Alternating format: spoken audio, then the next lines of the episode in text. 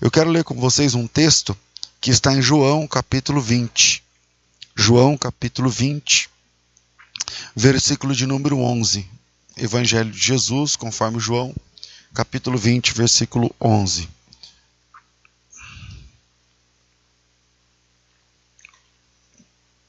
O texto diz o seguinte: Maria, entretanto, permanecia junto à entrada do túmulo, chorando. Enquanto chorava, abaixou-se e olhou para dentro do túmulo e viu dois anjos vestidos de branco, sentados onde o corpo de Jesus fora posto, um à cabeceira e outro aos pés. Então eles lhe perguntaram: Mulher, por que choras? Ela lhes respondeu: Porque levaram meu senhor, e não sei onde o puseram. Tendo dito isso, voltou-se para trás e viu Jesus em pé, mas não reconheceu que era Jesus. Amém. É, Maria Madalena é um dos personagens mais discutidos do Novo Testamento, especialmente depois do livro é, que Dan Brown escreveu. É, deixa eu me lembrar o nome do livro agora. Um pouquinho mais alto eu vou ouvir. Código da Vinci. O livro Código da Vinci. É, e, e, e esse livro meio que complica a, a vida né, de Maria Madalena, porque nesse livro ele apresenta Maria Madalena como mãe de um filho de Jesus. Então, como se Maria, Maria Madalena fosse uma espécie de esposa de Jesus.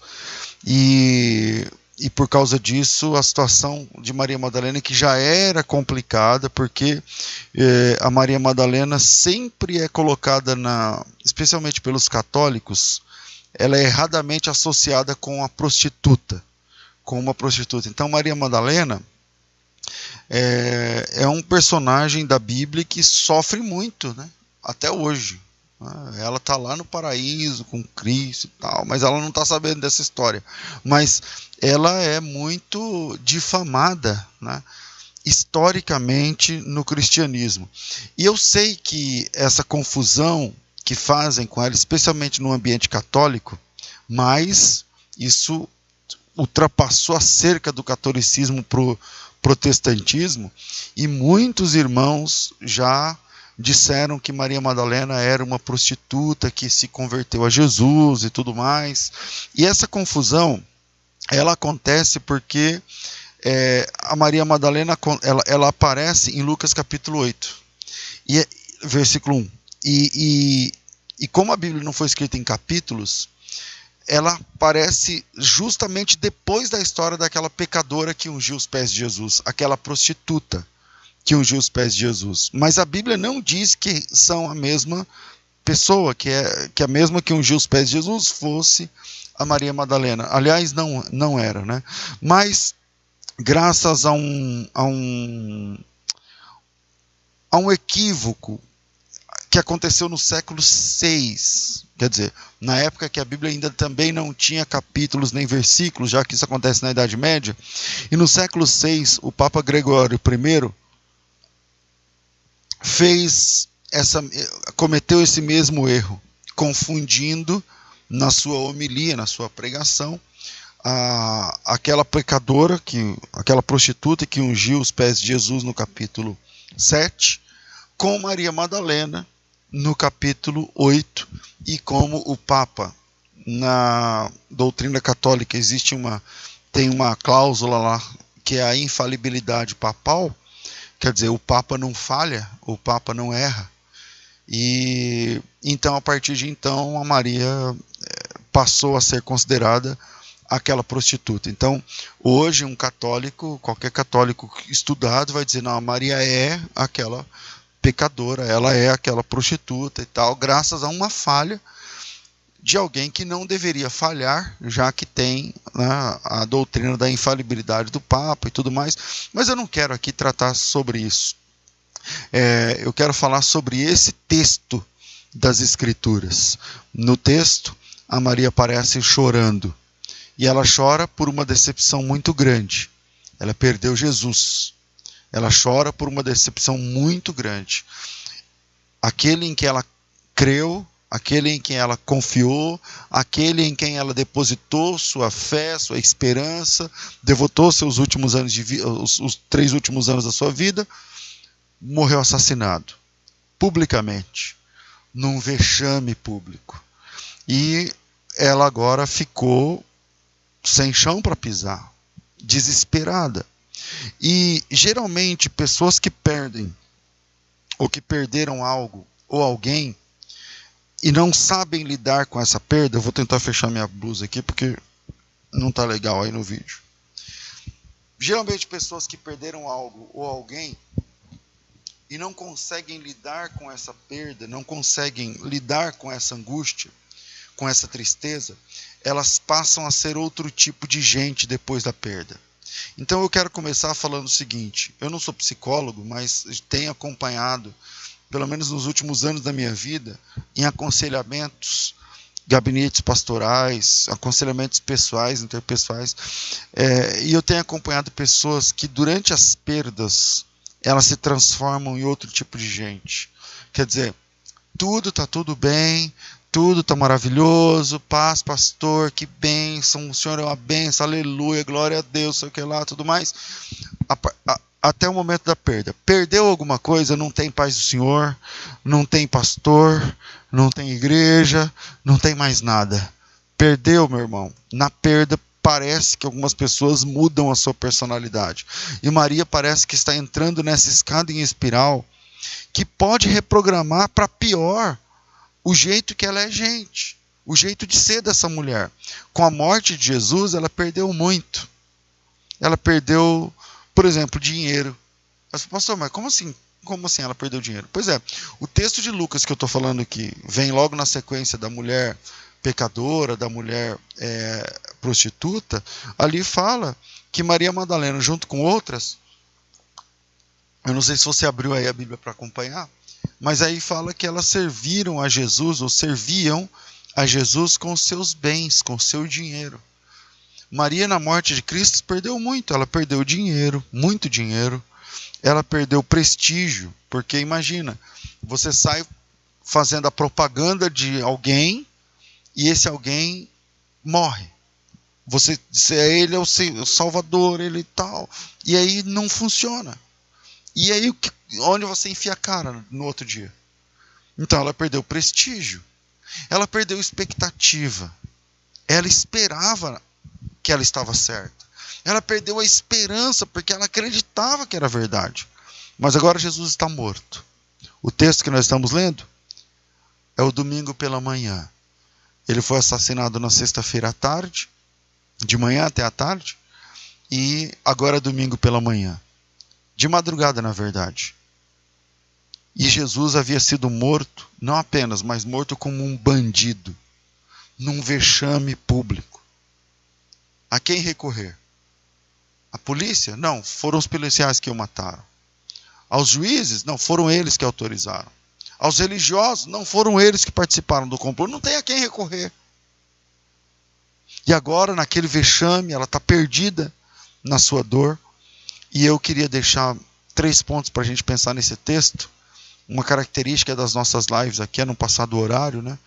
Muito embora esse horário a gente mesmo estabeleceu, mas a ideia é, é terminar aqui em, antes das 11 horas da manhã, se Deus quiser.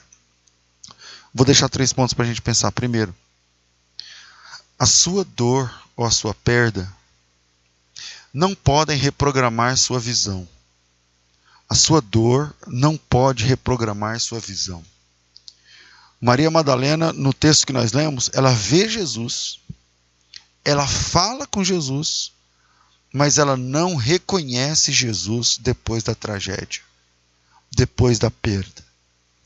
É muito interessante como essa situação é recorrente pessoas que já foram íntimas de Deus, íntimas de Jesus, passam a não reconhecê-lo mais quando acontece uma tragédia. quando acontece uma perda. Aconteceu com Maria exatamente nesse texto, porque na sexta-feira ela, segundo a sua própria perspectiva, havia perdido Jesus. Na sexta-feira ela, segundo o que ela mesma viu, ela havia perdido o Salvador. E agora, dois dias depois, ela está tão perdida, tão sem perspectiva, que ela vê Jesus e não o reconhece. Vai uma, um, uma pitada de teologia aqui. O Senhor Jesus ressuscitou no mesmo corpo que havia morrido.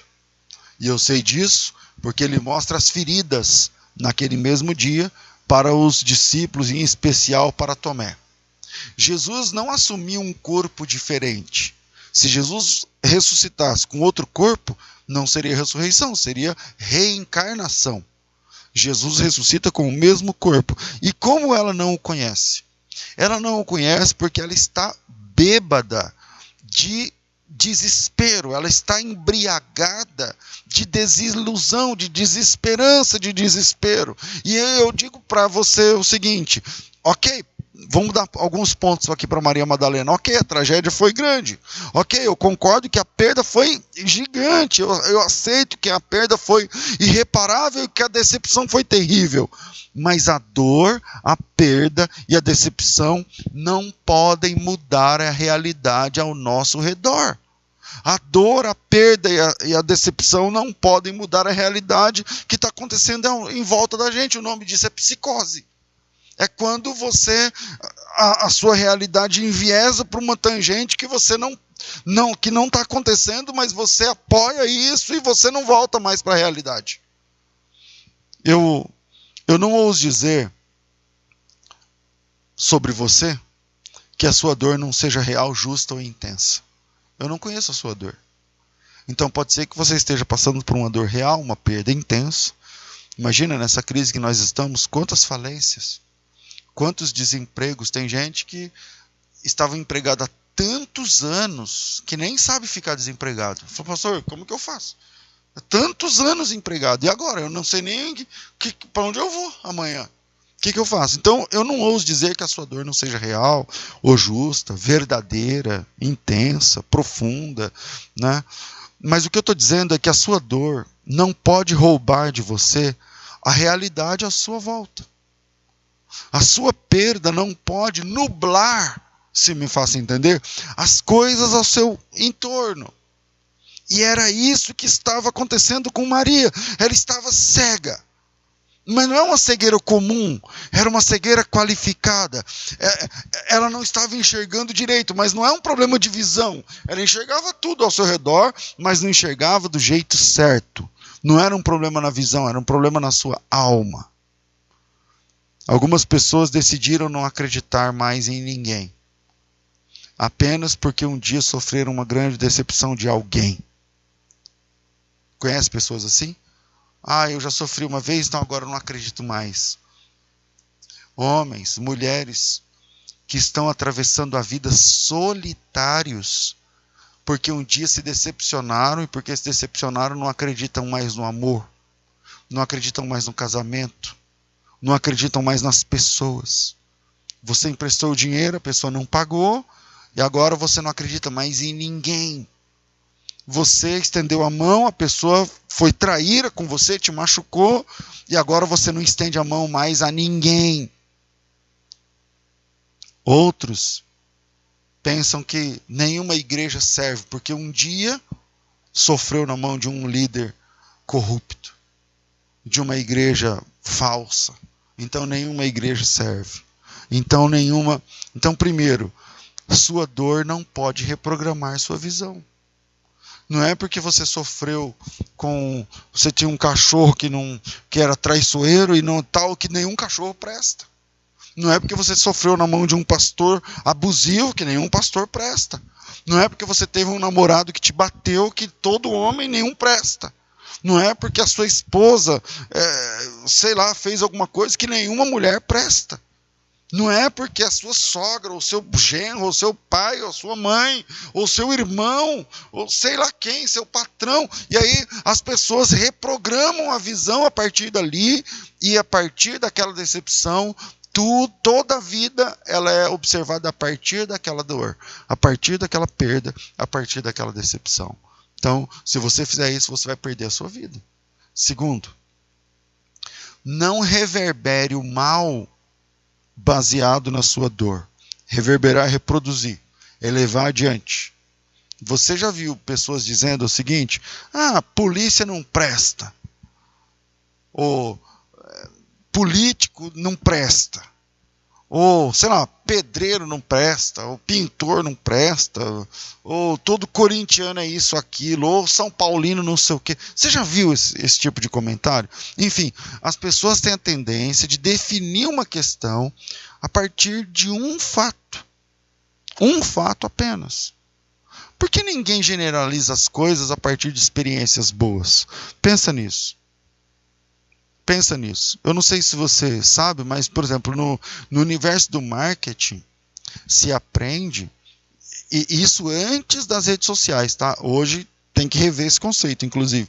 Mas no universo do marketing se aprendia que um cliente satisfeito ele compartilhava sua satisfação com uma ou duas pessoas, mas que um cliente insatisfeito ele compartilhava a sua insatisfação com 10 outras pessoas. Agora, hoje nas redes sociais, pode multiplicar isso aí, pode colocar zero atrás disso aí. Porque você vai lá e posta nas redes sociais e milhares de pessoas vão ver o que não presta.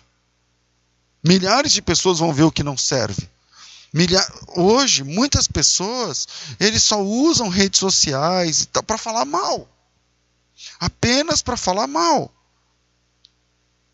Tem, eu deixei de seguir algum tempo uma pessoa que eu até gostava, mas um dia eu parei e falei assim: é muito ácido.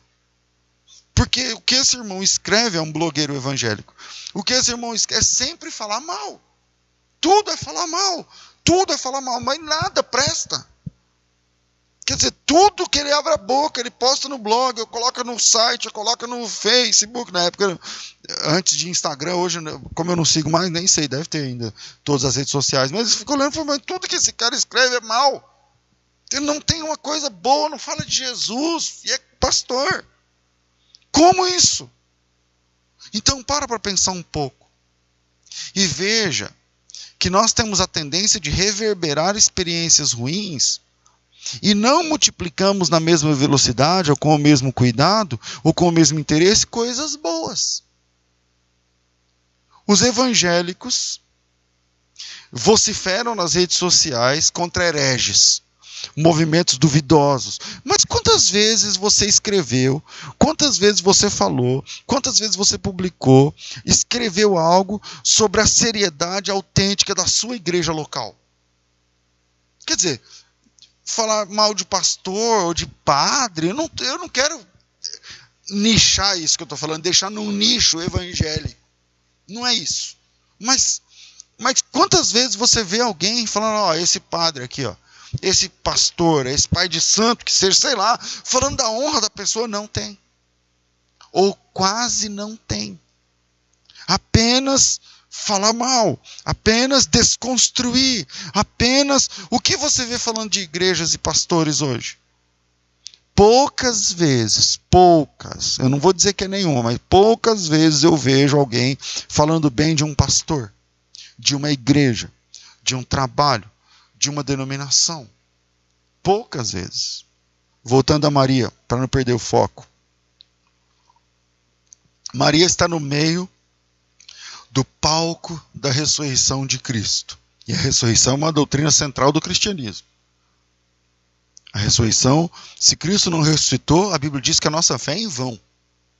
Então, a ressurreição é, uma, é a espinha dorsal do cristianismo. O apóstolo Paulo escreve dizendo o seguinte: Você quer acabar com todo o cristianismo? Prove que Jesus Cristo não ressuscitou. Porque se ele não ressuscitou, é vã a nossa pregação, e se é vã a nossa pregação, é vã a nossa fé, e se é vã a nossa fé, Jesus morreu em vão. Então, a ressurreição é a doutrina central do cristianismo, e Maria está no palco da ressurreição de Jesus. Quer dizer, quando eu digo isso, eu penso, Maria está cercada das evidências da ressurreição que nós hoje estudamos. As evidências da ressurreição estão ali em volta de onde Maria está. Mas ela está tão focada em sua dor, em sua perda, que até a melhor das notícias não consegue fazer com que ela enxergue a realidade. Quer dizer, ela vê o túmulo vazio, ela vê anjos dentro do túmulo, acho que quatro anjos nesse texto. Aliás, ela fala com os anjos, ela vê Jesus. Olha o texto, ela vê Jesus, ela fala com Jesus. Mas como é sempre a partir da sua dor, como é sempre a partir da sua perda, ela vê, mas não enxerga. Por isso, para ela, Jesus é só o jardineiro. Porque ela está contaminada com a sua dor. Dá para mudar uma pessoa que só enxerga assim? Dá, eu não sei se você conhece pessoas que só reclamam. Só reclama, é o tempo todo reclama.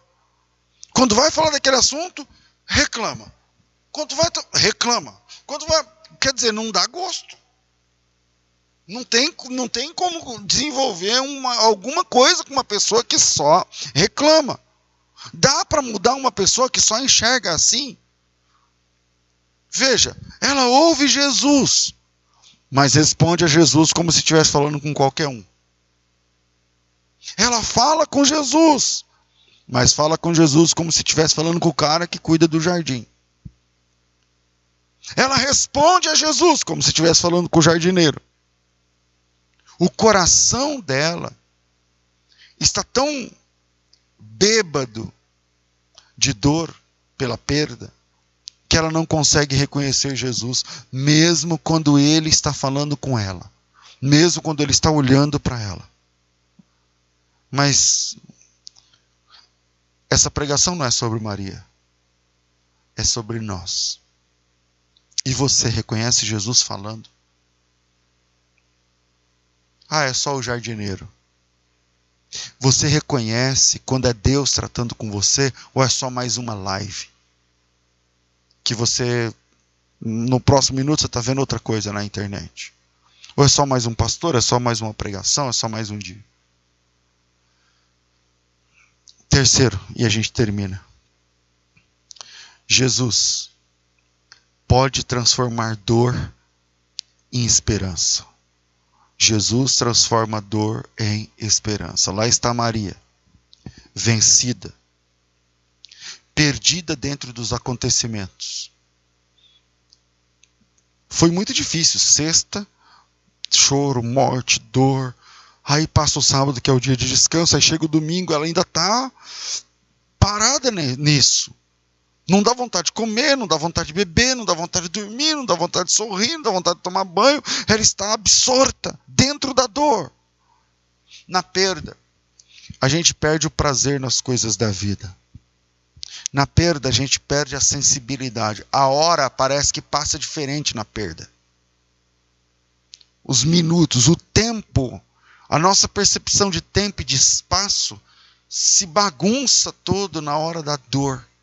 Eu não sei se você já perdeu alguém muito próximo de você. Se você perdeu, você sabe o que eu estou falando. O horário, o relógio parece que gira diferente. Ah, o horário de comer parece que é diferente, a comida parece, o gosto é diferente, o volume parece que é diferente, os, o, tudo parece que muda na hora da dor. Mas veja que, por incrível que pareça, ainda vai um ponto aqui positivo para Maria nesse sentido quando você lê o texto com calma, você percebe que ela está lá para trabalhar. A Maria, a Bíblia diz, eu comecei a ler no, é, no versículo 11, mas não começa no 11, começa no versículo 1. E depois você dá uma olhada no versículo 1. É, elas estão lá, ela vai lá no túmulo porque ela quer lavar o corpo de Jesus. Jesus foi assassinado num, numa sexta, quase no sábado o corpo foi tirado da cruz, porque o sábado lá é à noite, é, é tipo seis da tarde, vai. E Jesus morreu às três da tarde. Até a licença para tirar o corpo da cruz, até chegar lá o pessoal tirar o corpo, levar no túmulo, não dava tempo. Entrou o sábado. E o corpo de Jesus não foi exatamente lavado. O corpo de Cristo não teve uma sepsia para um, um funeral digno. Não teve. Jesus morreu como um bandido. Então ela vai com balde, pano molhado, algumas especiarias. O texto de Mateus é melhor. Mateus capítulo, salvo engano, 28, vai falar sobre isso. E veja que, por incrível que pareça, por, por profunda que seja a dor, ela ainda está lá para servir, ela está servindo de alguma forma. Ela está lá para limpar. Ela está lá para trabalhar, ela está lá para fazer o que ela sabia fazer de melhor trabalhar para Jesus de alguma forma, mesmo que seja a última vez. Limpar, ajudar, mesmo que seja a última vez que ela faz isso para Jesus. E para a gente caminhar para o final, quantas Marias Madalenas podem estar me ouvindo nesse momento? Quantas pessoas estão servindo a Jesus sem convicção? Servindo, e o serviço é válido. Servindo, e o serviço é valioso. O que você faz, talvez outras pessoas não fazem. Na comunidade. Aqui agora, eu estou pregando para eu não sei quantas pessoas, mas talvez mais de 200 pessoas. 300, mais de 300 irmãos. Quer dizer, mais de 300 casas, eu não sei quantas. Se cada casa tiver quatro pessoas, é mais de 1.200 pessoas. Então eu não sei para quantas pessoas estou falando agora, mas para isso eu estou dependendo da disponibilidade de meia dúzia de irmãos, que não dá meia dúzia, mas alguns irmãos da internet, que liga a TV, o, o cabo, não sei o que, no, no computador, que não sei o que e tal. Quem garante que todos eles estão 100% com Deus? Eu não sei. Você pode estar me ajudando a falar para mais de mil pessoas agora e o seu coração está frio. Você pode estar me ajudando de alguma forma a pregar a palavra para milhares de pessoas, porque quando termina a live, mais pessoas vão assistir, mais pessoas, mais pessoas. Mas você pode não ter convicção. Quem garante isso? Só você e Deus, irmão. Quantas Marias Madalenas podem estar servindo a Deus, mas sem convicção? Quantos irmãos estão assistindo essa pregação, mas porque é seu papel? Eu sou crente, sou dessa igreja aí, o pastor está aí online, vamos embora assistir, mas depois que terminar a gente já pula para outra coisa e tal, e vamos para frente. Quantos estão como Maria Madalena, exercendo a função, carregando o balde como ela, mas com dor na alma, com um ponto de interrogação maior do que a fé, com uma dúvida maior do que a esperança? Quantas pessoas fazendo parte de projetos da igreja, mas com coração dolorido? Quantas pessoas não estão mais reconhecendo Jesus? Você tenta dar desculpas, mas o problema não é a denominação. Não, pastor, porque hoje em dia os pastores. Não, não, não é a denominação. Não são os pastores. Não é a falta de compromisso das pessoas. Não, porque as pessoas de hoje. Não, não é a falta de compromisso das pessoas. E como eu sei? Eu sei disso porque sempre foi assim e você fazia. Com o coração alegre. E pastores sempre foram desse jeito, crentes sempre foram desse jeito, mas você fazia. Por que você fazia alegre e agora não tem mais alegria? Porque você não estava olhando para as coisas. Você não estava olhando para as pessoas, por isso você não percebia, você olhava para Cristo. Mas agora que você para de olhar para Cristo e começa a olhar para as situações, não dá vontade de fazer. Agora que você está fazendo porque tem que fazer, Agora que você está servindo porque tem que servir, que está cantando porque tem que cantar, que está assistindo porque tem que assistir, que está pregando porque tem que pregar, que está limpando porque tem que limpar, desse jeito você não vai ouvi-lo. Você pode até ouvir, mas sempre será o jardineiro. Você pode até falar com ele, mas nunca é com ele, é sempre com uma igreja, com o pastor. Sempre tem o jardineiro no meio. Veja, como Jesus resolveu essa questão. Porque eu acredito que isso que aconteceu com Maria também pode estar acontecendo com você de verdade. E eu não tenho nenhum tipo de poder para fazer você do outro lado da tela sentir alguma coisa. Por exemplo, se você sentir, não tem nada a ver comigo. Não tem nada a ver com o jardineiro. É ele falando. Mesmo que você não reconheça, é ele. Se em algum ponto dessa palavra você parou e falou: Puxa, é verdade, eu sou. É ele. Isso aí é ele falando. Porque Maria não percebeu que era ele até que ele a chama pelo nome. Até que ele a chama pelo nome. Até agora ela está lá para limpar, para cuidar, para fazer alguma coisa, perdida nos acontecimentos, até que o jardineiro olha para ela e fala: Maria. Veja, se fosse o jardineiro, vem comigo assim. A Maria é, é, ela não, o jardineiro não tem a mínima condição de saber seu nome. Primeiro porque Maria é Magdalena. Ela é de um lugar chamado Magdala. E Magdala é na margem do mar é, do Mar da Galileia. O Mar da Galileia fica a 170 quilômetros dali. Ela não é daquela cidade. Então, primeiro, porque ela é Madalena, ela é Galileia, ela é do interior. Qual é a possibilidade de um jardineiro da capital saber o nome dela? É nulo, é zero, não é nenhuma possibilidade. Agora veja você, porque eu estou sem tempo. Você está assistindo essa live por um computador, ou pela TV, ou pelo celular, ou pelo sei lá o que. Qual é a possibilidade desse pregador aqui mexer com você? Nenhuma. Eu não tenho possibilidade nenhuma disso. Mas se ele quiser, você vai sentir aí no teu coração que essa palavra é para você. Se ele quiser, você, se ele falar, você vai sentir alguma coisa dentro de você, você vai arrepiar, eu não sei, você vai sentir.